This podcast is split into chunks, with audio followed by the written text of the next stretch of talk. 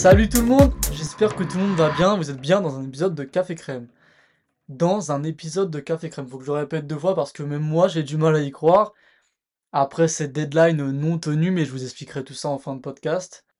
Comme vous avez pu le voir dans le titre, dans ce podcast, nous allons parler des calendriers surchargés et de tous les soucis que ça engendre. Pour ceux qui l'ont pas vu, ce mardi, j'ai sorti un podcast un peu différent de celui-là, où nous sommes trois avec euh, mes deux acolytes Sacha et Paul, au sujet des deux dernières journées à jouer en Ligue des Champions, où c'est vraiment une discussion de, de 40 minutes, où on évoque chaque groupe, chaque équipe. Aujourd'hui, donc, ça va être un peu plus, sérieux. Ça va être un sujet un peu plus spécifique sur lequel euh, je vais donner des informations un peu dans un format journalistique et euh, donner mon avis ensuite. Ce sera fait en plusieurs parties, en quatre parties précisément. On va commencer avec la première partie et évoquer la dernière trêve internationale, comme vous pouvez vous en douter, ce qui m'a poussé donc à faire ce, podcast. Comme vous le savez, il y a de plus en plus de matchs euh, chaque année et les joueurs sont amenés à, jouer beaucoup plus qu'auparavant, ce qui malheureusement touche euh, un peu tout le monde, hein, que ce soit les joueurs, euh, les clubs, les équipes nationales.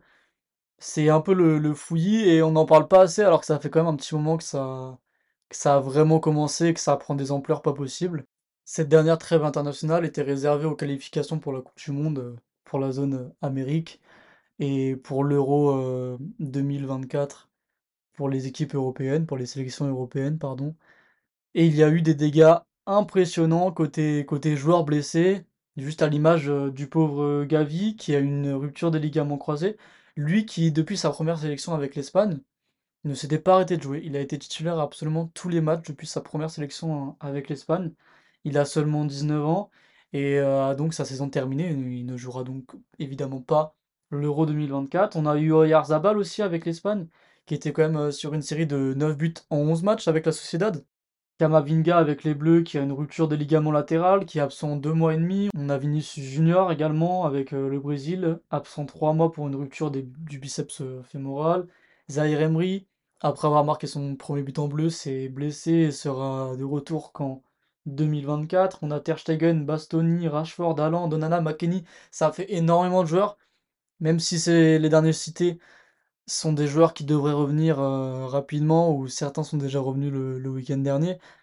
Mais le nombre de pépins physiques qu'il y a eu ce week-end est juste impressionnant et montre que les calendriers surchargés, ces matchs par-ci par-là, des matchs amicaux, la Ligue des Nations qui est censée remplacer les matchs amicaux, les qualifications, c'est juste pas possible.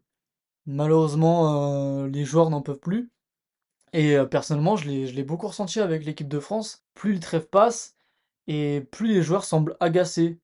Heureusement, je ne sais pas si tout le monde le sait, mais euh, l'instance dirigeante du foot mondial a un programme visant à protéger les clubs contre toutes ces blessures lors des trêves internationales. Une blessure d'un joueur avec sa sélection peut mener à une compensation financière pour son club si l'intéressé ne retrouve pas les terrains dans les 28 jours.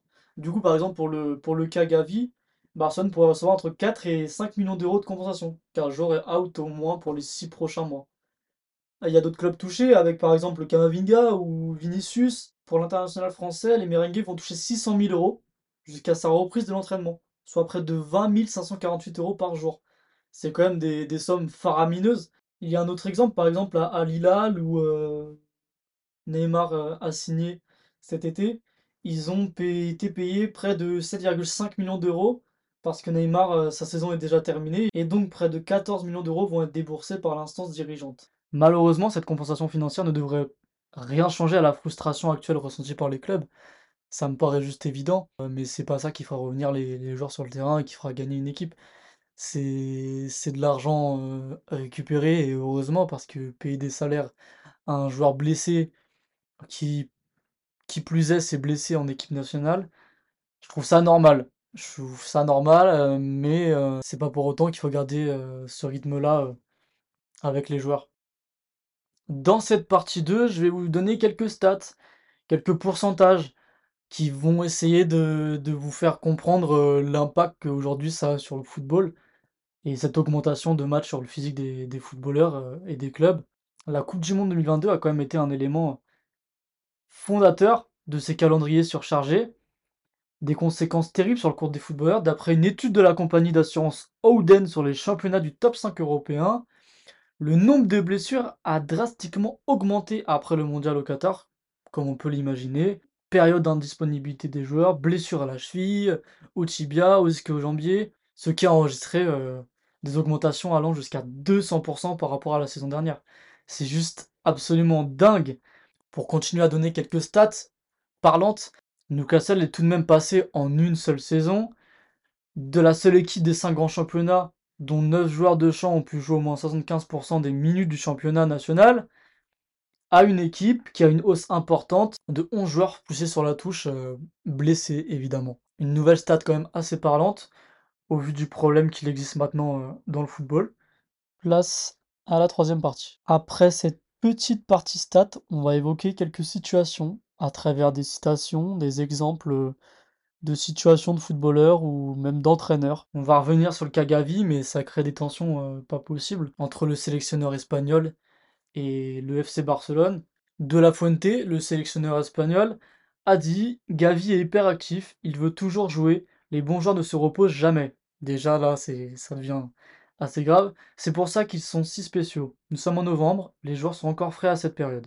Expliquait donc De La Fuente pour justifier le rythme infernal de son milieu offensif. Un discours bien évidemment difficile à entendre pour, pour le FC Barcelone. Pour ne pas partir trop loin, il y avait le cas Pedri, qui en 2021 à seulement 18 ans, avait effectué une saison infernale de 73 matchs.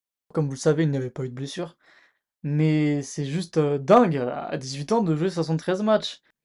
Et malheureusement, depuis cette saison-là, Pedri enchaîne un peu les blessures. C'est ne pas arriver directement, mais là, par exemple, il est indisponible. Il est revenu le, week-end dernier, mais il fait que revenir, se blesser, revenir, se blesser. Je dis pas que, ça a un impact direct. On ne peut pas savoir, j'ai pas la sens infuse non plus. Mais pour moi, euh, une saison comme ça à 18 ans, 13 matchs, euh, si aujourd'hui il a beaucoup de mal à se remettre de ses blessures, euh, ce n'est pas pour rien. Il y a également le cas Neymar, hein, parce qu'on sait, une blessure, ce n'est pas juste 3 mois ou une fin de saison, ça peut aussi détruire une carrière, à l'image de Neymar, qui avait une carrière toute tracée, et on aurait tous aimé voir un Neymar sans blessure, mais malheureusement, ces blessures nous, nous l'ont empêché. Pendant cette trêve internationale, en plus de toutes ces blessures, évidemment, ils en ont profité pour, parler du sujet. De nombreux joueurs ont fait part de leur ras-le-bol au sujet des calendriers surchargés. Beaucoup parlent d'organisation ou de grève pour faire plier les instances. C'est une hypothèse à laquelle euh, je crois difficilement, mais je pense que c'est la seule chose qui permettrait aux joueurs de, retrouver euh, un climat et un rythme absolument normal. On a l'exemple de deux joueurs, deux joueurs de classe mondiale, Tony Kraus et Raphaël Varane, qui ont arrêté leur carrière internationale à cause de tous ces matchs aimants de leur sélection, malheureusement, ils ont été obligés de mettre un terme à cette euh, carrière internationale. Ce qui est assez triste, on a Chouamini qui a parlé avant de jouer l'Écosse contre Lille il y a deux trêves de, de cela. Évidemment qu'on joue trop de matchs, a-t-il dit. C'est une surprise pour personne. Je me souviens qu'auparavant, la Champions League, c'était une fois toutes les deux semaines. C'était le seul moment où les joueurs enchaînaient des semaines à trois matchs, alors qu'aujourd'hui, c'est récurrent. C'est aux instances de faire quelque chose ce sera à nous de se rassembler aussi pour taper du poing sur la table, jouer des saisons en 70 ou 80 matchs, c'est impossible.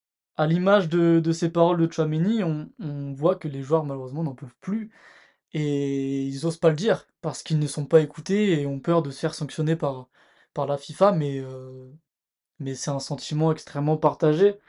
Dans le même temps, on a vu euh, Virgil van Dijk qui venait à dire qu'il préférait s'asseoir sur une partie de son salaire pour que ça lui permette de jouer moins de matchs. On a également eu Thibaut Courtois qui tirait la sonnette d'alarme. Et le pire dans tout ça, c'est que la FIFA continue à, se battre pour rajouter encore et encore et encore plus de matchs. Après avoir échoué dans le gosier dans sa Coupe du Monde biennale, elle a tout de même acté mondial à 48 équipes. Une Coupe du Monde des clubs à partir de 2025. Alors que l'UFA de son côté a dégainé une C1 à 36 équipes et un Euro à 24. C'est juste affreux de faire le parallèle entre la citation de Chouameni et ce que la FIFA et l'UEFA comptent mettre en place au fur et à mesure des années. Et le pire, c'est que ça passe. Pour titre de comparaison, à 22 ans, Vinicius a déjà joué 18 000 minutes en club et en équipe nationale, soit deux fois plus que Ronaldinho au même âge. Ou encore, côté français, on a Kylian Mbappé, à 24 ans, qui a joué 26 000 minutes, soit 48% de plus que Thierry Henry au même âge. Et puis jamais 203, nous avons aussi Bellingham qui aurait joué plus de 30% de minutes de plus en compétition à son 20e anniversaire que Wayne Rooney au même âge. Je ne sais pas si vous vous rendez compte de ces statistiques-là, mais c'est extrêmement parlant. Jusqu'où ça va aller? On est en 2023 Et plusieurs de ces situations datent de 2019, 4 ans après. Et malheureusement, c'est de pire en pire. Heureusement, là, par exemple, en Ligue 1, on a réussi à rétrécir le, championnat à, à 18 équipes. C'est extrêmement bien, ça. Mais si c'est pour rajouter des matchs euh, internationaux ou des matchs européens, à quoi bon? Des joueurs en ont ras-le-bol, des joueurs se blessent, des joueurs ont des carrières terminées, des joueurs ratent des saisons, les clubs se retrouvent avec des listes d'absents énormes. Je trouve aussi que le, le football euh, perd de sa qualité, perd de, de son charme saison après saison et, et ça se ressent. Et c'est vraiment ce que j'ai ressenti sur cette trêve internationale. C'est pour ça que je trouve important de faire ce podcast. C'est triste à dire, mais pour moi, trop de football tue le football. Et beaucoup attendent impatiemment une grève générale euh, des acteurs de ce sport. Je sais pas, malheureusement, j'ai vraiment du mal à croire en une grève, mais j'espère que quelque chose va se passer parce que parce que ça se ressent beaucoup trop. Alors j'imagine même pas à quel degré ça doit être euh, actuellement dans les clubs. Donc pour moi, c'est la seule solution pour que ce désastre euh, cesse une bonne fois pour tous. J'espère que vous avez pu en apprendre un petit peu sur ce qu'il se passe actuellement dans le monde du football avec euh, ces calendriers surchargés. J'ai pu donner un petit peu mon avis, je pense qu'on est tous quand même un petit peu d'accord, nous fans de football. J'espère que toutes ces petites informations euh, vous auront aidé à vous faire un avis sur le sujet. Je sais pas ce que vous en pensez, j'aimerais le savoir, donc n'hésitez pas à me le dire sur, sur Instagram. J'ai vraiment envie de savoir ce que vous pensez de tout ça. C'était un plaisir de faire ce petit format, un peu coup de gueule, mais euh, super intéressant vu le contexte actuel. Et j'espère que les, joueurs se feront entendre, que les coachs se feront entendre et que les clubs se feront entendre, même les sélections nationales, parce que elles sont également, euh, elles n'ont pas, également pas le choix de, vivre ce qui est en train de se passer. Donc c'était un plaisir vraiment de vous faire ce podcast. Maintenant, je vais vous parler un peu brièvement de, la suite. J'ai pu sortir un premier podcast avec euh, deux amis sur euh, les deux dernières journées de Ligue des Champions qui restaient à jouer, où on parle des groupes, où on parle des clubs. C'est vraiment une discussion entre potes et c'était vraiment agréable à faire. On a pris vraiment du plaisir, donc euh, je vous laisse l'écouter si c'est pas encore fait. C'est quand même un petit peu long, c'est pas un petit format.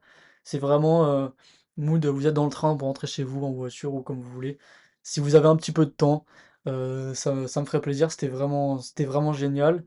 Et donc, euh, je vous explique un peu pourquoi euh, je ne reviens que maintenant. Enfin, je reviens, j'arrive que maintenant, étant donné qu'il n'y a pas eu de, podcast avant, à part un podcast de présentation. J'ai eu quelques soucis, j'avais j'avais fait un énorme podcast où j'avais voulu trop en dire.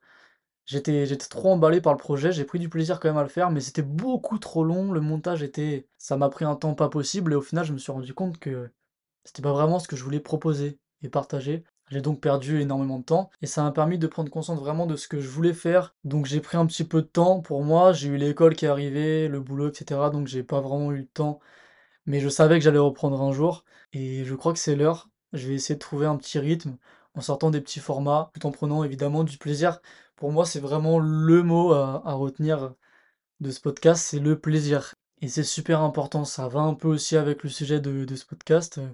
Si les joueurs ne prennent pas de plaisir, malheureusement, ça se fait énormément ressentir, que ce soit à travers les staffs, le public ou simplement eux-mêmes. Et c'est pas pour ces raisons qu'on aime le football. Donc, euh, plaisir avant tout.